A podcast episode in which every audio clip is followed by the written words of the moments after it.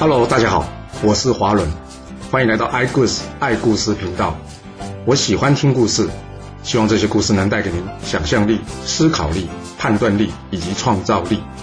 让我们一起来听故事吧。上次说到呢，这陈国杀了这继承人世子偃师啊，引来楚国以讨伐乱臣贼子为由，大军压境来到这陈国了。由于这偃师之前待人民不错，所以当陈国人民一听到楚国要帮着偃师跟着陈国国君报仇啊，大家一时之间蜂拥而出啊，开城迎接楚军。哎呦，那公子昭说可以有办法让楚国退兵，不就是说好玩的？那我们接着往下看啊，这公子昭到底有什么方法呢？眼看着情况危急啊，公子昭赶紧派人呢去把这公子过给请过来。这公子过来之后呢，他问这公子昭说：“怎么办？怎么办？楚国已经攻打过来了，哎，我听说你有退敌之计啊。”公子昭说：“当然啦，我就是找你来谈这件事的，因为这退敌之计啊，还需要你帮忙才行啊。”公子过说：“啊，我可以帮什么忙啊？”接着，公子昭长剑一划，当场砍断这公子过的人头，然后。他冷冷地对公子过说：“谢谢啦，我就是要请你呢，把你的人头借给我拿去用啊。”杀了公子过之后呢，公子昭拿着他人头去见这楚灵王。他一进入这楚灵王的军帐之后呢，便跪下来大哭说：“哎呀，这一切都是公子过所干的，啊！还好仰仗大王您的天威，我已经杀这乱臣贼子了。”楚灵王一听，哦，还仰仗我的天威嘞，哇，这家伙说话我喜欢呢。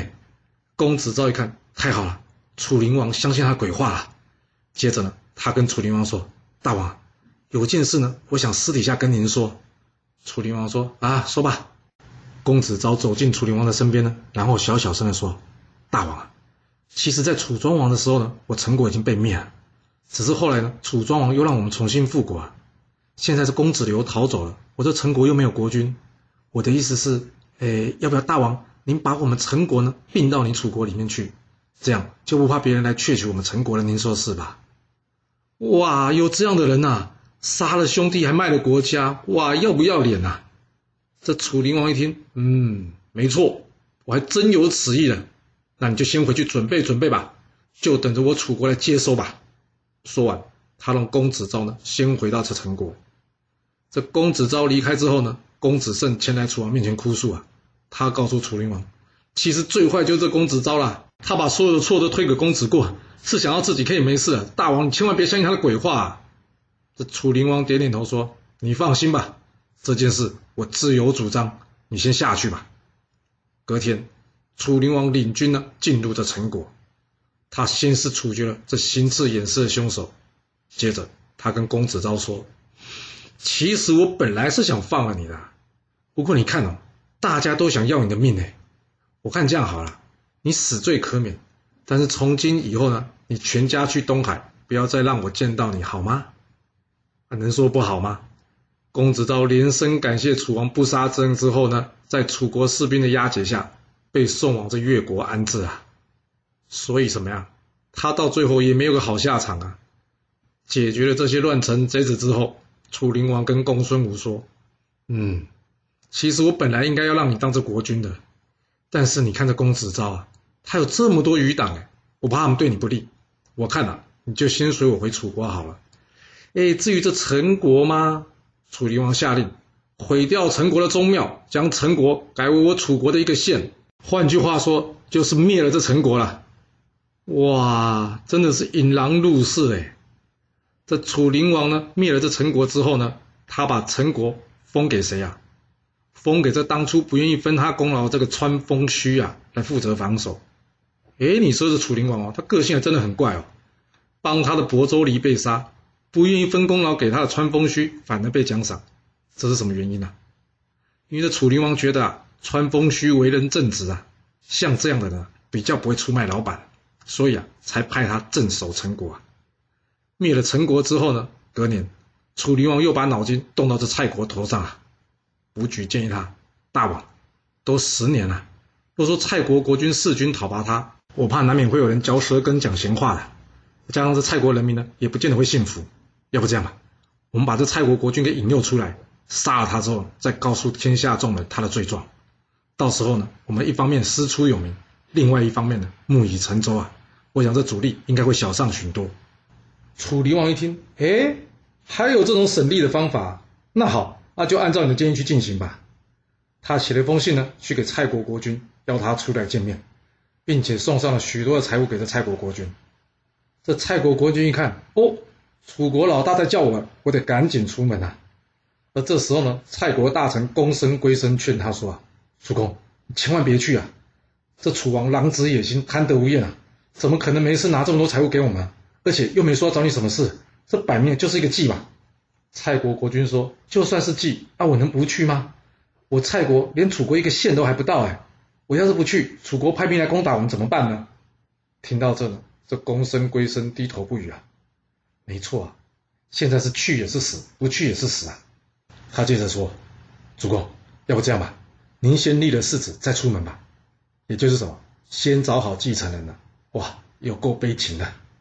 这公孙归生呢，告诉蔡国国君说：因为只有这样呢，要是您出事的时候，我们才能有人率领我们拼死与楚军一战啊。”蔡国国君点点头，嗯，有道理。于是传命，公子友作为世子，并由公孙归生负责监国。说完，他启程上路去见这楚王了。啊，那他的下场呢？他的下场啊，就是被这楚灵王啊给处以折刑致死。哇，实在是死的有够惨的。这楚灵王呢，原先打算放了他随行的下属，他告诉他们：你们只要肯投降我，我不但放了你们，还个个有奖赏。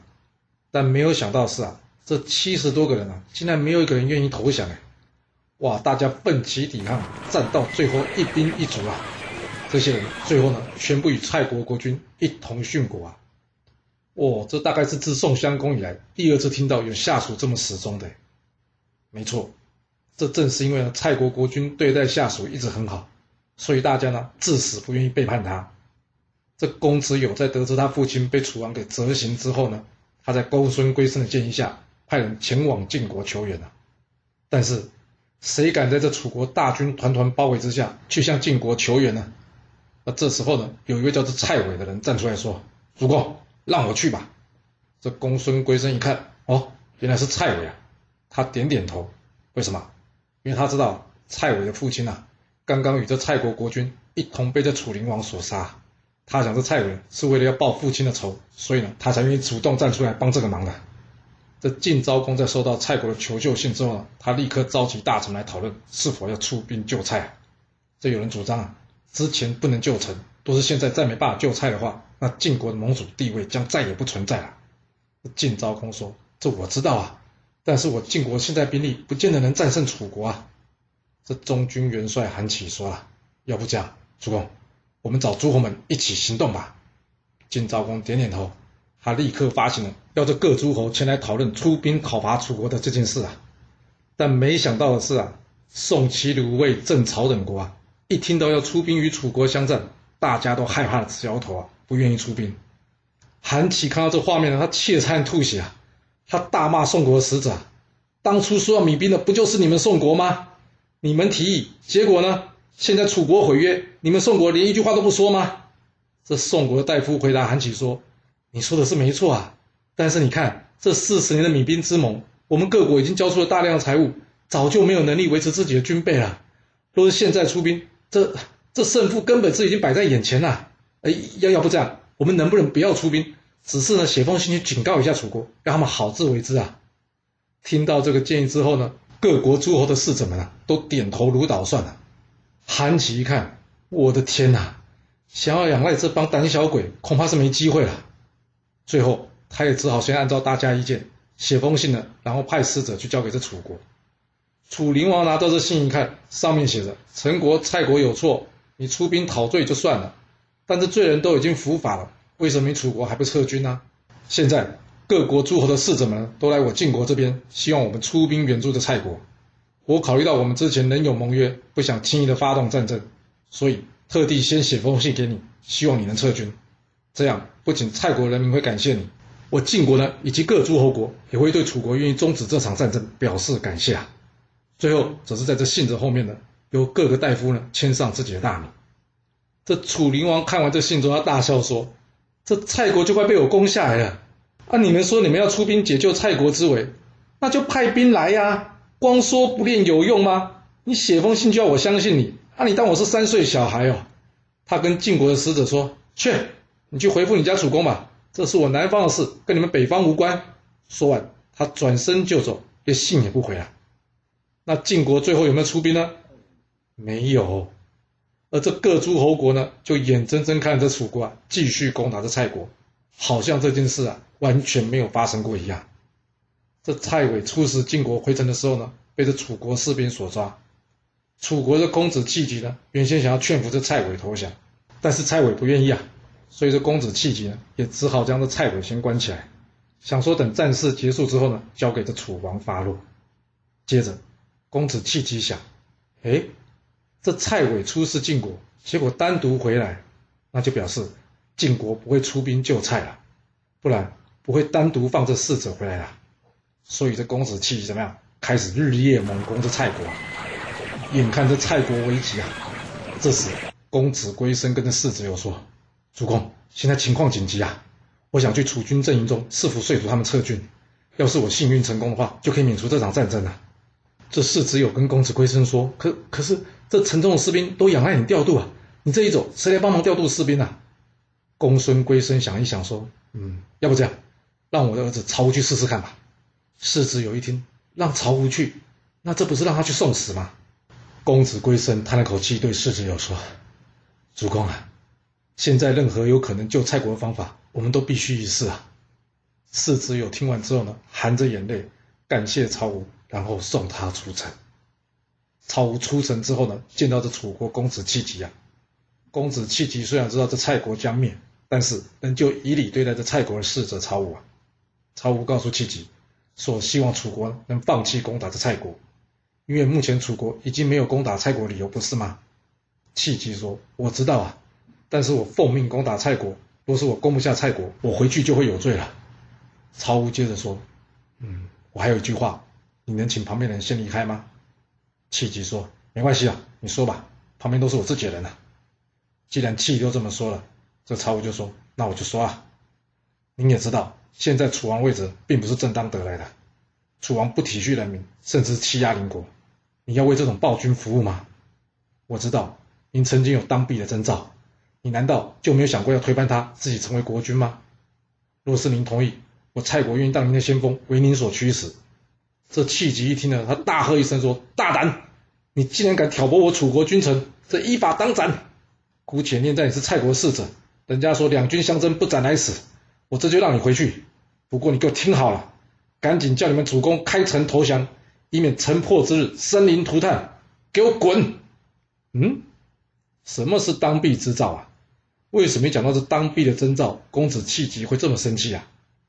哦，原来呢，这楚共王当初共有五个儿子，但是呢，他不知道要传位给谁会比较好，于是他在请示神明之后呢，偷偷的在这地上啊埋了一块玉，接着他请他的五个儿子呢走进来拜拜。而这长子呢，也就是楚康王啊，他先是跨过这块玉进行拜拜，接着就是他次子楚灵王了。楚灵王呢，跪在地上拜拜的时候呢，他的手呢，刚刚好呢是放在这个被埋的玉的上面。接下来老三、老四也都进来拜拜了，不过老三、老四呢，都离这块玉非常远。最后轮到这老五了，老五是谁？就是这公子气急啊，因为他当时还太小了，是由他妈妈抱进来的。而他妈妈呢，不偏不倚啊，就刚刚好站在这块被埋的玉的上面，所以呢，人家才说这契机有当弊的征兆，也就是什么说，暗示这契机将来才是真正的楚王啊。正因为这样，刚刚曹吴说出当弊征兆的时候，这契机才会担心呐。要是这些话被传到楚灵王的耳中，按照楚灵王的个性呢，恐怕可是会要了他的命的。所以呢，他赶紧打断曹吴的话，然后把他赶出去。曹吴回去之后呢，跟世子友报告他的任务失败。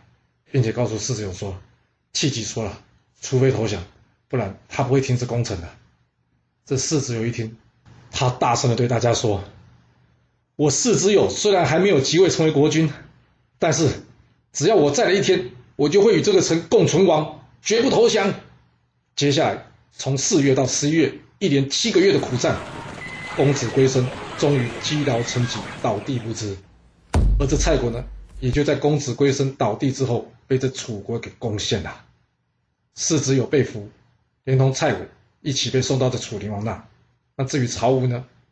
因为气急担心他到处说这当弊的事啊，所以呢，他将这曹吴留了下来，没有送出去给这楚王。这接连获胜，攻下陈国、蔡国的这楚灵王啊，高兴的班师凯旋回到这楚国啊。他刚刚一回到郢都，就梦到一个神仙，自称自己呢是九冈山之神。他告诉楚灵王，只要你祭拜我，我就会让你得到天下。这楚灵王高兴的立刻派人前往这九冈山呢，准备祭拜这梦中的神明啊。刚好就在这时候，气急送来这战俘世子友跟着蔡伟啊。这楚灵王一听，哦。太好了，我们就用这世子友来祭神吧。这一旁的大臣申无宇听到这话呢，赶紧劝着楚灵王说：“大大王不可以啊！之前宋襄公也是拿人家国君去祭河神，结果下场凄惨啊！我们不可以重蹈覆辙啊！”楚灵王说：“切，他又没当上国君，他只是个罪人的儿子。你拿他跟国君比，你会不会太抬举他了？对我来说呢，他就跟平常祭祀的牲畜一样，拿来拜拜，刚好啦。”申无宇啊！我念在你过去一片忠心，今天我就不跟你计较哦。下次你再这么胡乱比较，你当心哦，我可是真的会要你的命的，知道吗？说完之后呢，他杀了世子友来祭神。楚离王杀了世子友，灭了蔡国之后呢，将这蔡国封给谁？就是这公子弃疾啊。而这申无宇觉得楚灵王实在是有够暴虐无道，早晚会自取灭亡，所以呢，他在见到楚灵王杀了世子友之后，他便告老还乡，不再当官了。蔡伟在见到世子友被杀，难过的为他哭泣了三天三夜。楚灵王一看，哦，想不到这个人还很忠心呢，嗯，忠心的就可以用，所以他决定释放蔡伟，让他在楚国当官。那蔡伟有接受吗？哎，有哎，嗯，没想到这蔡伟竟然是墙头草，你猜错啦。蔡伟为什么要接受当官呢？因为他为了报他的杀父之仇，还有杀君之恨啊，所以呢，他决定先假装接受楚灵王的官位，然后呢，随时准备找机会来报仇啊。这种人才是狠角色啊。所谓君子报仇，十年不晚啊。这蔡伟在楚灵王身边没多久之后呢，就摸清楚这楚灵王的个性了。他知道这楚灵王呢，喜欢人家拍他马屁，又好大喜功，所以呢，他跟楚灵王说。之前的诸侯呢，大多倾向晋国，而不愿意亲近楚国，主要就是因为这晋国啊离这中原比较近，而我楚国呢离中原比较远。现在陈蔡两国已经归入我楚国了，楚国也已经算是正式进入中原了，所以我们只要在陈蔡两国筑起高耸的城池，然后派兵防守，这样中原诸侯们呢就会臣服我们了。等到中原诸侯们都臣服我们之后呢，我们就可以先往东南呢灭了这吴越两国。之后呢，再往西北干掉这个晋国，这天下就是归大王所有的。楚灵王听到蔡伟这一番话，哇，整个人都飘了起来呀！对对对对对，这天下最后终将归我所有啊！这九冈山神都有说过嘛。好啊，来啊，就照这蔡伟说的去办，去陈蔡两地去新建城池啊！哇，这楚国的崛起，立刻引来四方诸侯来朝见楚王啊，连这曾经称霸过的齐国也不例外。齐国决定派出这大夫晏婴前往这楚国朝见楚国。啊。楚灵王一听，哦，齐国的晏婴要来我这啊？他问大臣们：“哎，我听说这晏婴呐，身高不过五尺。说实话，五尺到底多高，我也不知道。一种说法，当时周朝一尺是二十三公分啊。换句话说，五尺呢，也就是一百一十五公分呐。哇，还真的是不太高哎。”这楚灵王接着说啊，我听说这晏婴呐是齐国的贤人，而且非常有智慧，嘿，我想要来羞辱羞辱他，顺便给齐国来个下马威，你们有没有什么好的意见呢？这大夫韦启将说，大王，我有妙计啊，只要如此如此这般这般，就可以给这晏婴难看呐。这楚王一听，哈哈大笑说，哎，好好好，我们就这方式来整整他。那他们想要什么方式来整晏婴呢？他们呢，先派人到这城门旁边呐，挖了一个刚刚好五尺高的小洞啊。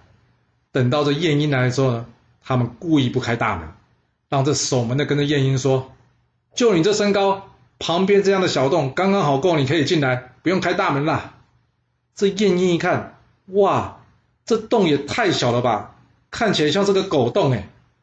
守门的笑着说：“是啊，狗洞就狗洞，刚好够你用啊。”哇，要是你是晏婴，你该怎么办？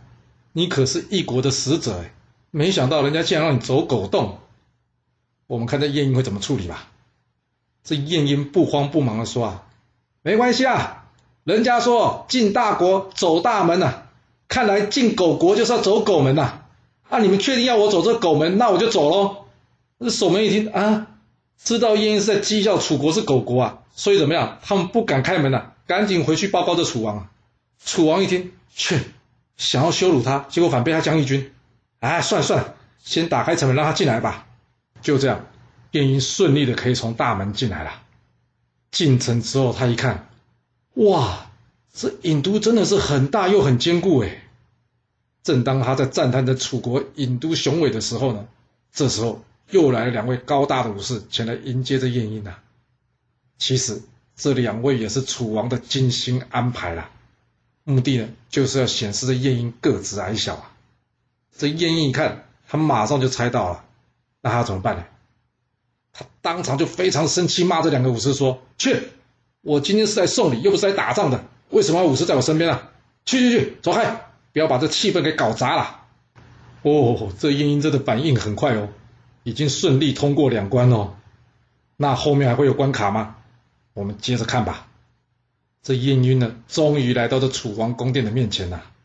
结果一看，两旁十多位官员排排站，一看就知道对方来意不善了。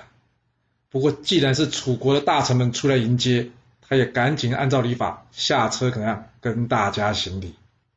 这楚国的大臣会用什么方式来考验晏婴，或者是什么样的方式来羞辱晏婴呢？而这晏婴有办法应对吗？